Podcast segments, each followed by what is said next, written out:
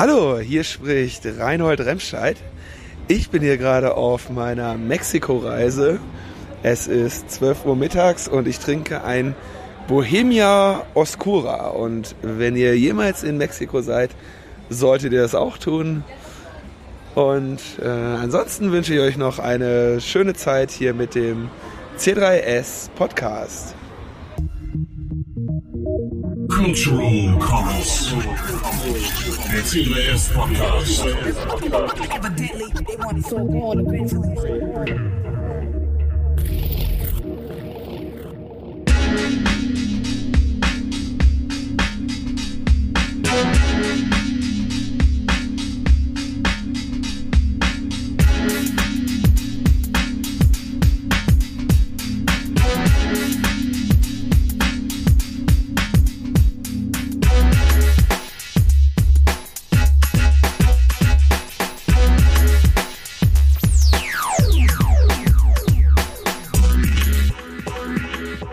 Hallo und willkommen zurück zum C3S Podcast Cultural Commons. Ist eine Weile her, aber wir hören nicht auf. Ähm, in Düsseldorf sitzt Mike. Hallo Mike. Hallihallo. Wie geht's dir, Mike? Gut, sehr gut. Hast du die äh, Tour de France gesehen? Vor Ort? Äh, nein, ich war nicht vor Ort. Ich bin kein großer Fan von Sportveranstaltungen. Okay, aber ich habe ich hab im Fernsehen viele Leute gesehen. Also es war äh, ein. Äh, ich wäre da gewesen. Naja. äh, aber ich noch Nee, ich fliehe auch immer vor Europa- und Weltmeisterschaften jedweder Couleur. Das ist einfach nicht, nicht so meins. Ist okay, ist okay. So, ich sitze immer noch in Mexiko-Stadt. Ein Jahr noch. Mike versprochen, nächstes Jahr ähm, podcasten wir wieder vor Ort. Yeah. Und mit weniger Latenz. Wobei man das hier jetzt gar nicht mehr hört. Ja, also das ist doch echt, da kann man nicht meckern. Nein. Ähm, gut, wir machen es heute wahrscheinlich kurz, äh, reden über die Generalversammlung Mhm. und äh, Post vom DPMA. Na, eher ein Telefonat. Ein Telefon. Achso, ja, siehst du, ich weiß von nix. Gut. Das ist gut. nee, du musst mich aufklären. Ja. Ich krieg ja nichts mehr mit. Was nicht eure Schuld ist. Kurze, kurze Durchsage, wer ähm, den Podcast auf der Webseite nicht erreicht hat ähm, oder der ihr Podcast-Client äh, Probleme bereitet hat mit dem Feed, das ist alles meine Schuld. Es ist wieder gefixt. Mittlerweile äh, läuft auch alles auf HTTPS. Das hatte damit zwar überhaupt nichts zu tun, aber äh, da freue ich mich auch drüber. Und danke an Frank äh, für die Unterstützung. Ohne den geht sowieso nichts bei uns. Das stimmt. Genau, das war das Technische. Mehr gibt's eigentlich nichts. Wenn ihr irgendwelche Probleme habt, dann meldet euch bei mir und dann werde ich das versuchen zu lösen. So, Mike, die Generalversammlung ist eine Weile her. Die war im April, richtig? Ja, genau. Und äh, also wie wie wir das immer so machen, hatten wir halt am Tag vorher ja ähm, wieder ein Barcamp. Ähm, und diesmal war es tatsächlich so, dass wir das Barcamp nicht so gemacht haben wie in den Vorjahren, dass wir halt eine, eine Reihe von verschiedenen Themen hatten, uns dann aufgeteilt haben und dann am Ende zusammengefasst haben, was äh, die einzelnen kleinen Gruppen ausdiskutiert haben, sondern ähm, Du hast es schon erwähnt, äh, wir hatten ein längeres Telefonat mit dem DPMA, dem haben wir nämlich letztes Jahr schon unsere Satzung eingereicht, um jetzt mal, nachdem das äh, Verwertungsgesellschaftengesetz ja dann tatsächlich äh, endlich da war, verabschiedet war und äh, äh, auch rechtlich abgesichert war, wollten wir dann mal wissen, ob denn jetzt unsere Satzung mit dem neuen äh, Recht für Verwertungsgesellschaften vereinbar ist. Also ob wir, wenn wir uns mit der, mit dieser Satzung bewerben, um das Recht Verwertungsgesellschaft Mhm. zu sein, ob dann das DPMA sagen würde, ja, alles in Ordnung. Und ja, wie sich das so rausstellte und wie wir ja auch schon im, im Gesetzgebungsverfahren äh, angemerkt haben, haben wir da doch einige Probleme gesehen, äh, insbesondere was die Vereinbarkeit von dem Vorschlag von äh, Justizminister Maas und dem Genossenschaftsrecht angeht. Ähm, und das DPMA hat dann auch äh, einige Dinge angemerkt. Eine ganze Reihe so von eher so Formalia, also wo bestimmte Formulierungen noch aufgenommen werden müssten oder bestimmte Verweise nochmal konkreter sein müssten in der Satzung. Also eher so ähm, ein Update der Formulierung. Also alles nicht, äh, nichts, was man nicht äh, machen könnte. Das wird relativ unstrittig sein, das halt äh, umzusetzen. Da muss man quasi einfach nur die Formulierung anpassen. Ähm, es gab allerdings zwei Punkte, die eher so ein bisschen schwierigeres Kaliber war waren. Und äh, ein Punkt ähm, ist tatsächlich, wie wir inzwischen rausgefunden haben, tatsächlich auch eine äh, sich abzeichnende sehr krasse Unvereinbarkeit, zumindest zwischen dem deutschen Genossenschaftsrecht und äh, dem VGG. Dazu sage ich gleich noch was. Mhm. Auf jeden Fall, ähm, weil wir halt ähm, dieses Feedback vom DPMA hatten, äh, hat das mehr oder weniger die gesamte Generalversammlung und auch das Barcamp äh, so ein bisschen dominiert, ähm, weil es doch halt ja für uns eher dann auch so eine inhaltliche Diskussion wurde. Ne? Also man kann natürlich, äh, wenn die Staatsaufsicht sagt, äh, ja, ihr müsst das so und so ändern, kann man natürlich einfach sagen, ja, okay, machen wir und dann ändern wir halt so ein bisschen unseren Geschäftsbetrieb und alles ist in Ordnung. Aber wenn das halt äh, Themen berührt, die von uns äh, irgendwie eine, eine zentrale Bedeutung für das gesamte Konzept haben, dann ist es halt eher so eine inhaltliche Diskussion, äh, wie weit wollen wir da gehen, dass es möglich ist. Und das ist der zweite Punkt, der angemerkt wurde. Denn das DPMA interpretiert das Verwertungsgesellschaftengesetz äh, so, dass bei der Mitgliederstruktur, wie wir sie im Augenblick haben, wo zum Beispiel ein Musikverlag ein investierendes Mitglied werden kann, Ja. dass diese Körperschaft, dieser, dieser Musikverlag dann eben auch ein direktes äh, Mitbestimmungsrecht in der Genossenschaft bekommen muss. Ha. Und ähm, gerade die Auseinandersetzung zwischen Musikverlagen und GEMA, die ja ähm, erst vor ein paar Monaten noch mal ein bisschen heißer lief, als innerhalb sehr kurzer Zeit das Verwertungsgesellschaftengesetz äh, geändert wurde, um äh, eine bestimmte Rechtspraxis innerhalb der GEMA rückwirkend zu legalisieren, die jahrelang lief.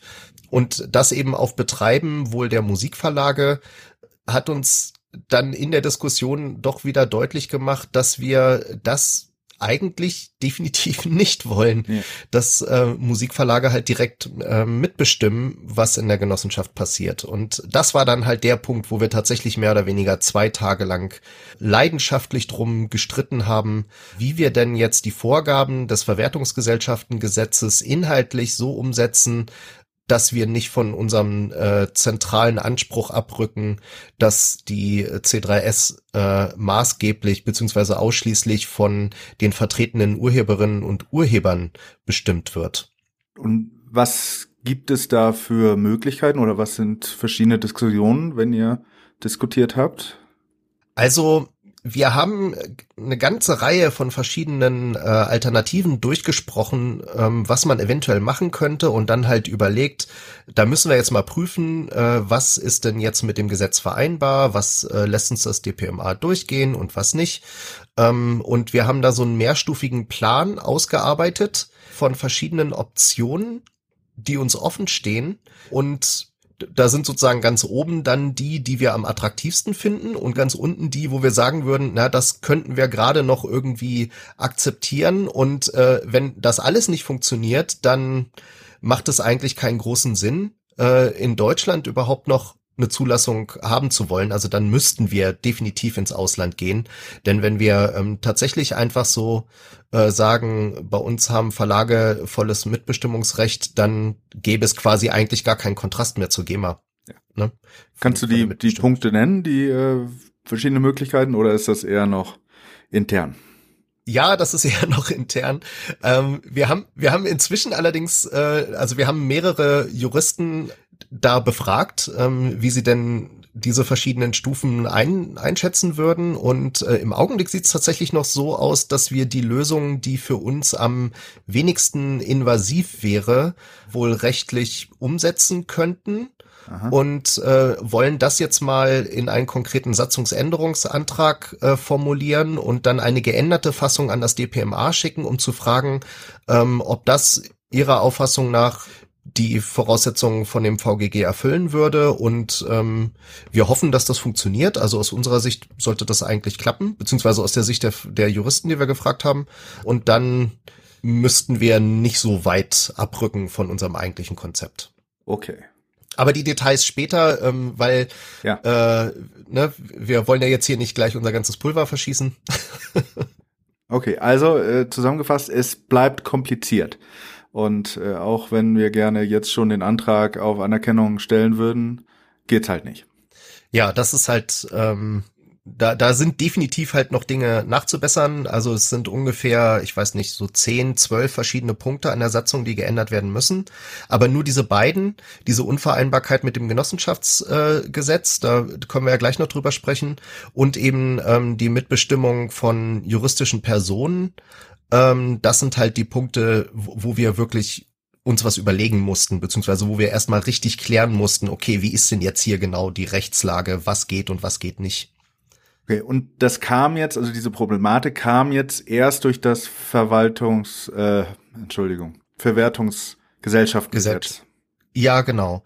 Die Vorgeschichte, äh, um das nochmal kurz zu rekapitulieren, ist ja die, dass wir unsere Satzung ähm, schon einmal äh, mit dem DPMA diskutiert hatten, damals noch auf der Grundlage von dem alten ähm, Urheberrechtswahrnehmungsgesetz und äh, hatten dann eine Generalversammlung mit Satzungsänderungen gemacht, um die damalige Kritik vom DPMA eben äh, bei uns äh, so umzusetzen, dass die Satzung dann eben mit den Anforderungen vom DPMA konform wäre.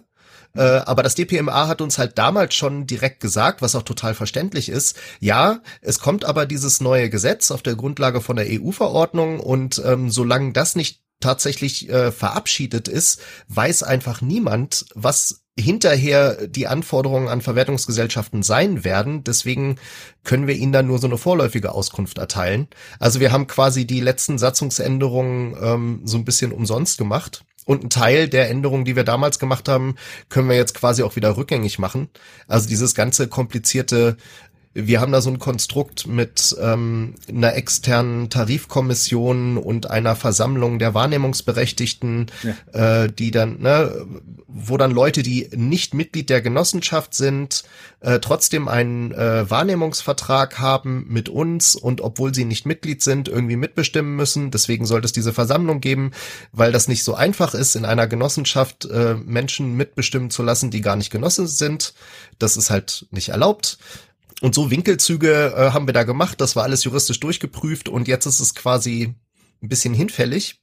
Was vielleicht ein, tatsächlich ein Vorteil ist, ist, dass uns das DPMA inzwischen, ähm, also da mussten sie selbst auch nochmal nachprüfen, aber das haben sie dann für uns getan, gesagt haben, ist, dass sie überhaupt kein Problem damit haben, auf der Grundlage des Verwertungsgesellschaftengesetzes eine Zwangsmitgliedschaft ähm, zu erlauben. Das heißt, äh, wenn wir sagen, wer von uns vertreten werden möchte, äh, der muss Mitglied der Genossenschaft sein, äh, dann wäre das rechtlich möglich und dann bräuchten wir uns überhaupt nicht Sorgen machen um irgendwelche Nichtmitglieder, die irgendwie mitbestimmen müssten. Mhm. Das würde uns halt eine ne Menge ähm, seltsamer Verwaltungsstrukturen sparen. Ne? Das ja. wäre halt viel direkter. Und es spricht ja überhaupt nichts dagegen, äh, Mitglied der Genossenschaft zu sein und gleich über alles mit abzustimmen. Das war ja von Anfang an eigentlich äh, unser Wunsch, dass äh, ja. quasi jeder direkt mit abstimmen kann. Und das geht halt sowieso nur, wenn man Genosse ist oder Genossin. Ja. Okay. Weißt du, wie andere Verwertungsgesellschaften jetzt durch das äh, VGG beeinflusst wurden, ob die irgendwas ändern müssen? Oder ist das alles äh, auf die GEMA zugeschnitten, so dass die zum Beispiel überhaupt nichts machen müssen? Aber es gibt ja auch noch mehr Verwertungsgesellschaften, nicht nur die GEMA.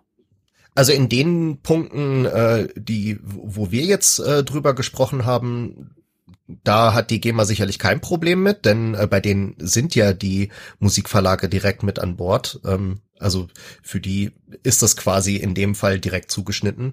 Wo die GEMA allerdings, äh, denke ich, tatsächlich ähm, auch nacharbeiten muss, sind die gesetzlichen Forderungen nach der ähm, Online-Teilnahme an Mitgliederversammlungen.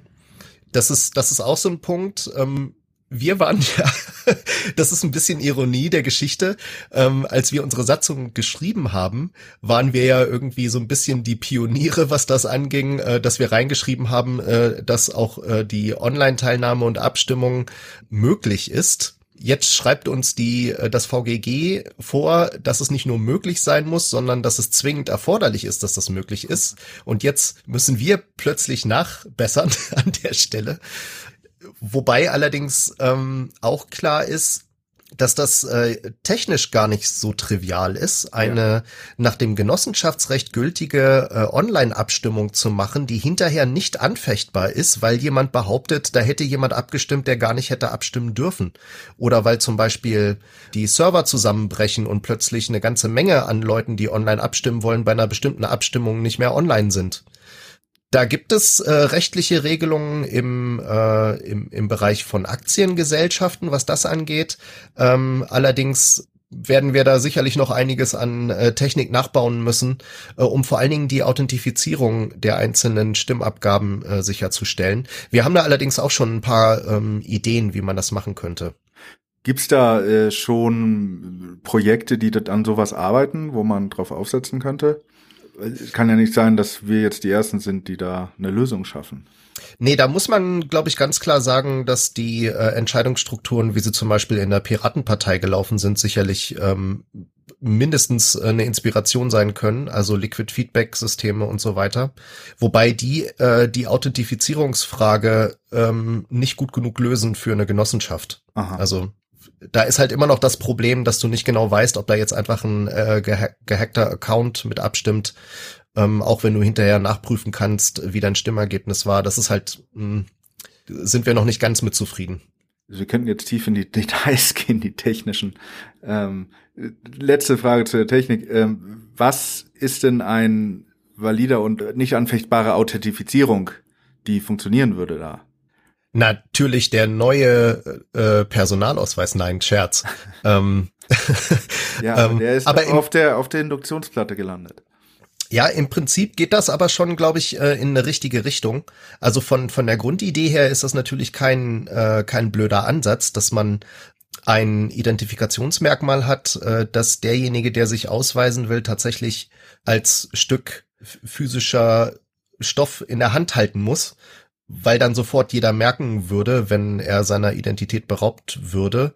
Ähm, mit dem Personalausweis, das ist aber, glaube ich, äh, den Mitgliedern nicht zuzumuten. Also ich glaube eher, dass man da in Richtung so, so kleine USB-Tokens oder sowas gehen kann, ähm, auf denen dann quasi per Smartcard das, das Mitglied nachweisen kann, dass es gerade physisch vor Ort ist. Okay. Ah, wir werden sehen.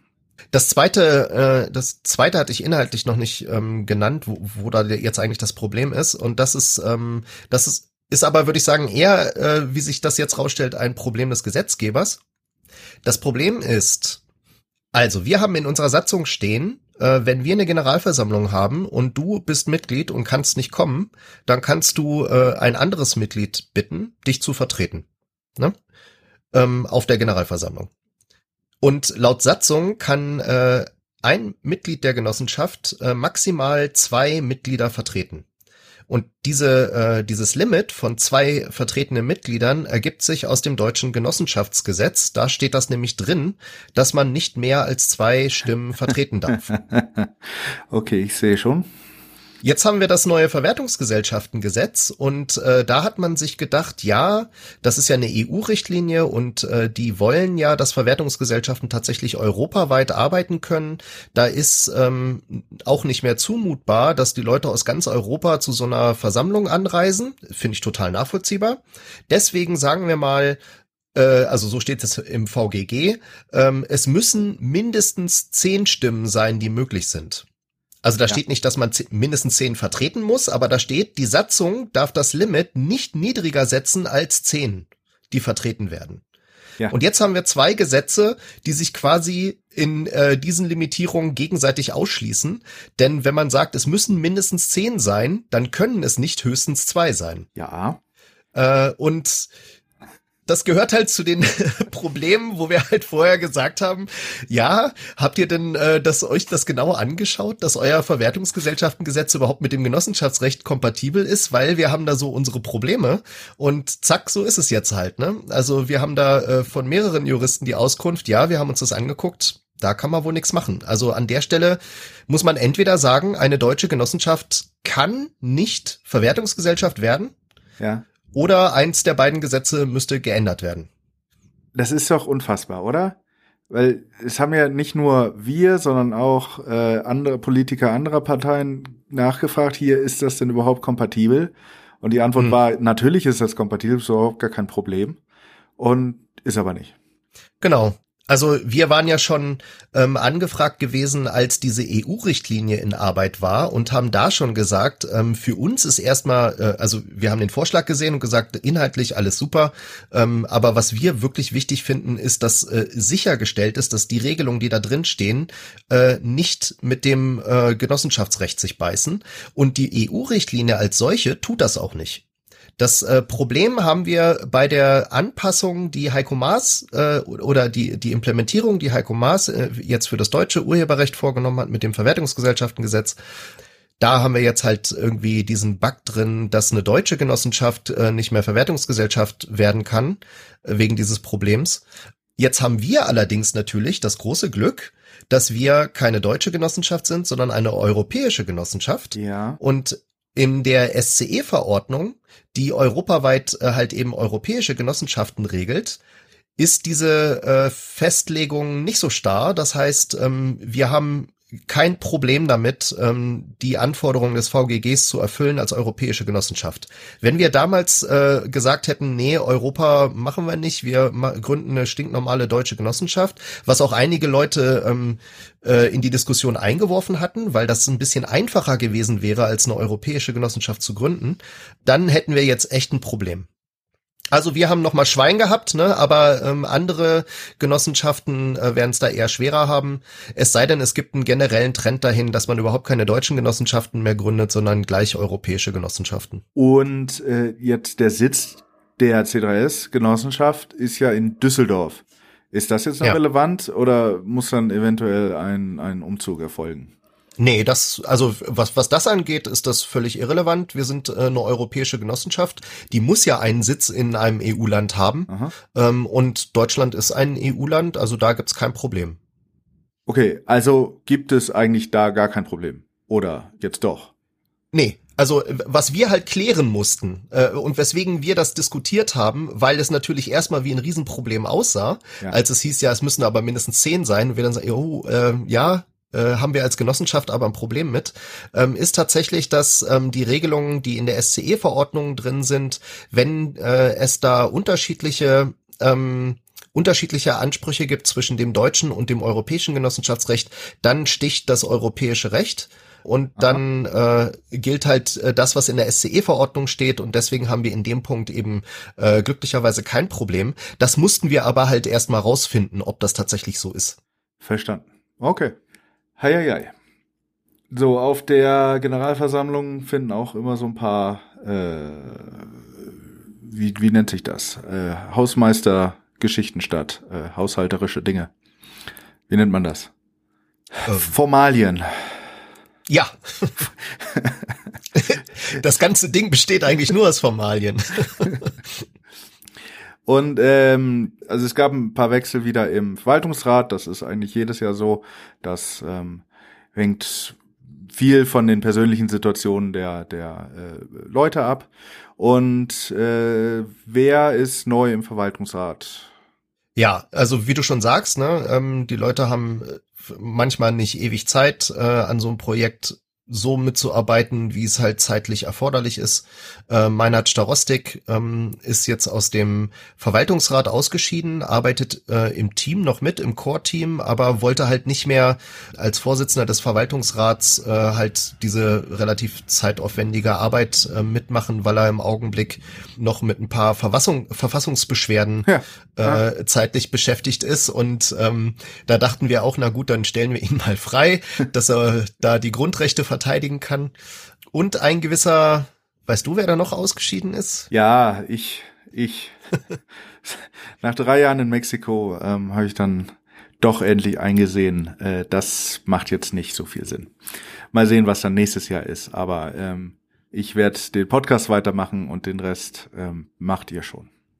Ja. Und äh, für euch äh, neu in den Verwaltungsrat gewählt wurden äh, Thomas Mielke.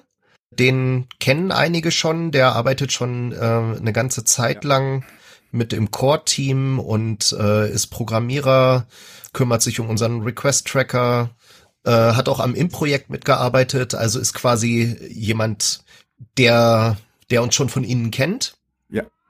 Und äh, dann haben wir einen äh, ein, ein Newcomer sozusagen, Elmar Schuck, ein Musiker, der sich, äh, glaube ich, relativ spontan auf der Generalversammlung gesagt hat, ähm, ach, das will ich mal machen. Also wir haben uns natürlich dann erst noch mal drüber unterhalten, was er machen muss und wie viel Zeit äh, das so ist. Äh, das wollte er natürlich alles wissen äh, und wie so der technische Ablauf von dem Ganzen ist, ob man ständig irgendwo hinfahren muss oder ähm, nicht. Ne, wir machen ja das meiste über Telefonkonferenzen. Da kann man halt dann von zu Hause aus mitarbeiten und Mailinglisten. Ja, das ist immer ist immer eine, eine äh, gute Geschichte so in in so einem Gremium, wenn man ähm, eine ganz neue Perspektive hat oder jemanden, der halt eben noch nicht so einen starren Blick auf die Dinge hat, sondern äh, ein paar Fragen stellt, die man, äh, wenn man äh, zwei drei Jahre dabei ist, vielleicht auf die man gar nicht mehr kommt. Oh ja. Ähm, ne, das hilft halt einfach, das Ganze ein bisschen zu entschlacken. Und wir haben wieder einen mehr, äh, dem wir GNU-PG äh, aufgedrückt haben. Was eine Überleitung. Ähm, du wurdest, es gibt wieder ein Video von dir auf YouTube. Das habe ich schon verlinkt hier.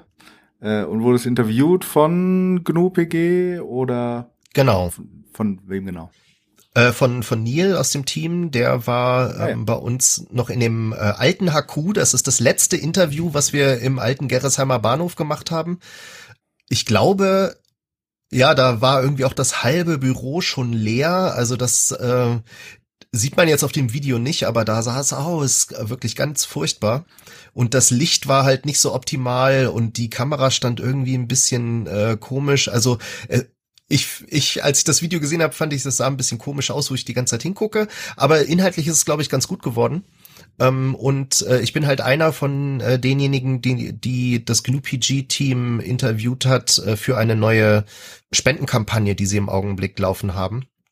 So, ein, so eine Software, so ein Softwareprojekt braucht halt äh, Geld, genau ähm, wie wir halt auch. Das, da haben wir sofort mitgefühlt und gesagt, ja klar, sagen wir, wofür wir das einsetzen und warum wir das für eine wichtige Sache halten, dass möglichst viele Leute da halt auch sagen, ja okay, ich unterstütze das, weil ähm, das einfach ein zentraler, wichtiger technischer Teil äh, des Internets ist, dass man halt ähm, einen Umschlag um eine E-Mail packen kann, um äh, vertrauliche Informationen auszutauschen.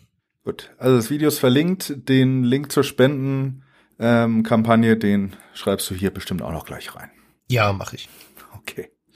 Gut, dann war's das für heute. Ähm, hat ja auch lange noch gedauert, dass wir wieder aufnehmen, aber ähm, es ist nicht tot. Wir bemühen uns. Und wenn ihr also wenn ihr Fragen habt oder bitte habt Fragen und dann schickt die Fragen an mich.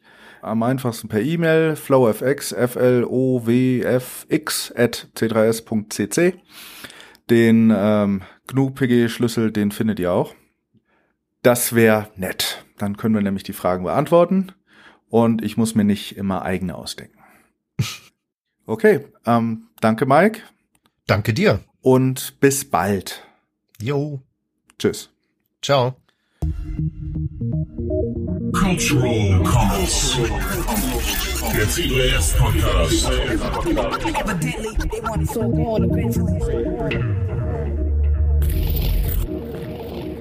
Die C3S äh, verwendet äh, GPG äh, zur E-Mail-Verschlüsselung. Äh, und zwar so, dass wir, ähm, wir haben so, ein- so ein ganzes äh, Netzwerk von verschiedenen Mailinglisten, über die wir äh, uns organisieren. Das muss, muss übers Internet laufen, weil äh, unser Team halt äh, aus ehrenamtlichen Mitarbeitern besteht, äh, die über ganz Deutschland verteilt leben. Ähm, und da bietet es sich dann natürlich an, dass man äh, organisatorisches per E-Mail klärt. Ähm, und als erstes Problem war uns dann natürlich klar, wenn man versucht tatsächlich ein äh, so großes Unternehmen aufzubauen, das tatsächlich als Alternative für eine äh, bestehende Verwertungsgesellschaft äh, besteht, dann muss sicher sein, dass äh, wenn eine Person in diesem Team einer anderen Person in dem Team etwas mitteilt, dass diese Mitteilung auch wirklich von dieser Person gekommen ist und nicht von irgendjemandem, der sich als diese Person ausgegeben hat. Ähm, das zweite Problem ist, dass wir äh, eine sehr große technische Infrastruktur haben, verschiedene Server, verschiedene äh, Social-Media-Kanäle, äh, die die C3S äh, betreibt. Und ähm, da müssen dann halt manchmal auch äh, zum Beispiel Zugangsdaten ausgetauscht werden oder aktualisiert werden. Äh, und wenn man das halt sicher übers Internet machen will, dann geht das eben auch nur verschlüsselt. Ähm, weswegen wir halt auch ähm, für diesen Austausch GPG einsetzen. Wir haben jetzt keine expliziten Gegner, gegen die wir uns ähm, bewusst verteidigen. Es ist eher eine, so eine Art Versicherung für uns. Ähm, dass diese, also jetzt mal von der ganzen NSA-Geschichte abgesehen, ja, und dass, dass wir quasi, dass man wissen kann, dass E-Mails auf jeden Fall auch äh, abgefangen werden und auch automatisch ausgewertet werden können und, und, und. Ähm, davon ganz abgesehen äh, ist uns einfach bewusst, dass äh, E-Mails, die auch nur im entferntesten eine sensible Information enthalten könnten, einfach verschlüsselt werden müssen, generell. Also wenn ich es könnte, würde ich jede einzelne meiner privaten E-Mails verschlüsseln. Das scheitert nur daran, dass nicht alle Personen, mit denen ich kommuniziere, das eben auch benutzen, aber sehr viele und immer mehr. Ähm, und ich finde eigentlich, dass man sich gar nicht, dass man sich gar nicht erstmal gegen einen expliziten Gegner oder sowas äh, wehren muss, äh, um sich klarzumachen, dass um eine Nachricht halt ein Umschlag gehört. Das ist, finde ich, etwas Selbstverständliches. Wir gehen jetzt jedenfalls nicht davon aus, dass uns äh, die GEMA äh, explizit ablauscht oder so. Aber warum das Risiko eingehen? Also wenn, wenn man äh, mit sehr geringem Aufwand, klar, es ist etwas Aufwand, aber wenn man mit sehr geringem Aufwand dafür sorgen kann, dass selbst wenn die E-Mails in falsche Hände geraten, sie dann inhaltlich nicht ausgewertet werden können, warum sollte man darauf verzichten? Also verstehe ich grundsätzlich auch bei anderen Unternehmen nicht, dass sie äh, das einfach in Kauf nehmen. Die C3S nutzt äh, GPG, um die Integrität und die Echtheit ähm, von Nachrichten überprüfen zu können. Ähm, denn wenn man wenn man so eine Organisation ist, äh, die über das Internet miteinander kommuniziert äh, und wo man sich darauf verlassen muss, dass äh, man, wenn man Aufträge bekommt, dass die auch wirklich von der Person gekommen sind, die im Absender steht, dann braucht man dafür halt eine technische Absicherung. Denn man kann ja nicht einfach alles machen, was ins E-Mail-Postfach flattert, sonst ist man ganz schnell dahin als Unternehmen. Ich finde tatsächlich, dass der äh, gesamte Bereich der, ähm, der Signatur, also der Authentifizierung, viel zu sehr in, im Hintergrund ist in der gesamten Debatte. Klar, im Augenblick geht es äh, auch äh, Gott sei Dank befördert durch die ganzen Enthüllungen von, äh, von Snowden äh, sehr darum, dass inhaltlich ausgewertet wird und dass, äh, diese, dass diese Informationen, die inhaltlichen Informationen eventuell sensibel sind. Aber ähm, Davon ganz abgesehen ist schon ohne, dass tatsächlich irgendjemand gezielt Informationen auswerten will, ähm, die Frage, ob eine, äh, eine Anfrage oder ein Auftrag, der, der per E-Mail eingeht, tatsächlich von dieser Stelle kommt, von äh, der sie vorgeblich kommt, finde ich eigentlich im Alltag viel relevanter und viel näher dran. Und das war ehrlich gesagt auch ähm, ein Weg, über den äh, ich bei uns im Team die anderen davon überzeugen konnte, äh, sich mit äh, GPG zu beschäftigen. Ich habe nämlich äh, an, unsere, an eine unserer Mailingliste, bevor wir angefangen haben, alles zu verschlüsseln, ähm, habe ich eine E-Mail geschickt und einfach die Absenderadresse von einem anderen äh, Teammitglied genommen. Ähm, und es stand halt irgendwie nichts Bedeutsames drin. Ne? Es war halt einfach nur diese E-Mail, die an die Liste ging, äh, wo quasi nur Hallo drin stand. Und diese andere Person, die das gesehen hat, äh, hat irgendwie kurz danach eine E-Mail geschickt, äh, oh, mein E-Mail-Account wurde gehackt, ich habe alle Passwörter getauscht und ähm, ich muss noch mal gucken, ob irgendwas passiert ist. Und dann habe ich gesagt, nein, dein E-Mail-Account ist nicht gehackt worden. Äh, du musst keinen E-Mail-Account hacken, um die Absenderadresse auszutauschen. Das kann jedes E-Mail-Programm, das ist kinderleicht. Ähm, und äh, diese, dieses einfache Beispiel hat äh, hat sehr zur Sensibilisierung dafür äh, beigetragen, dass es super einfach ist, sich als jemand anderes auszugeben. Und da sehe ich halt eine viel größere Gefahr.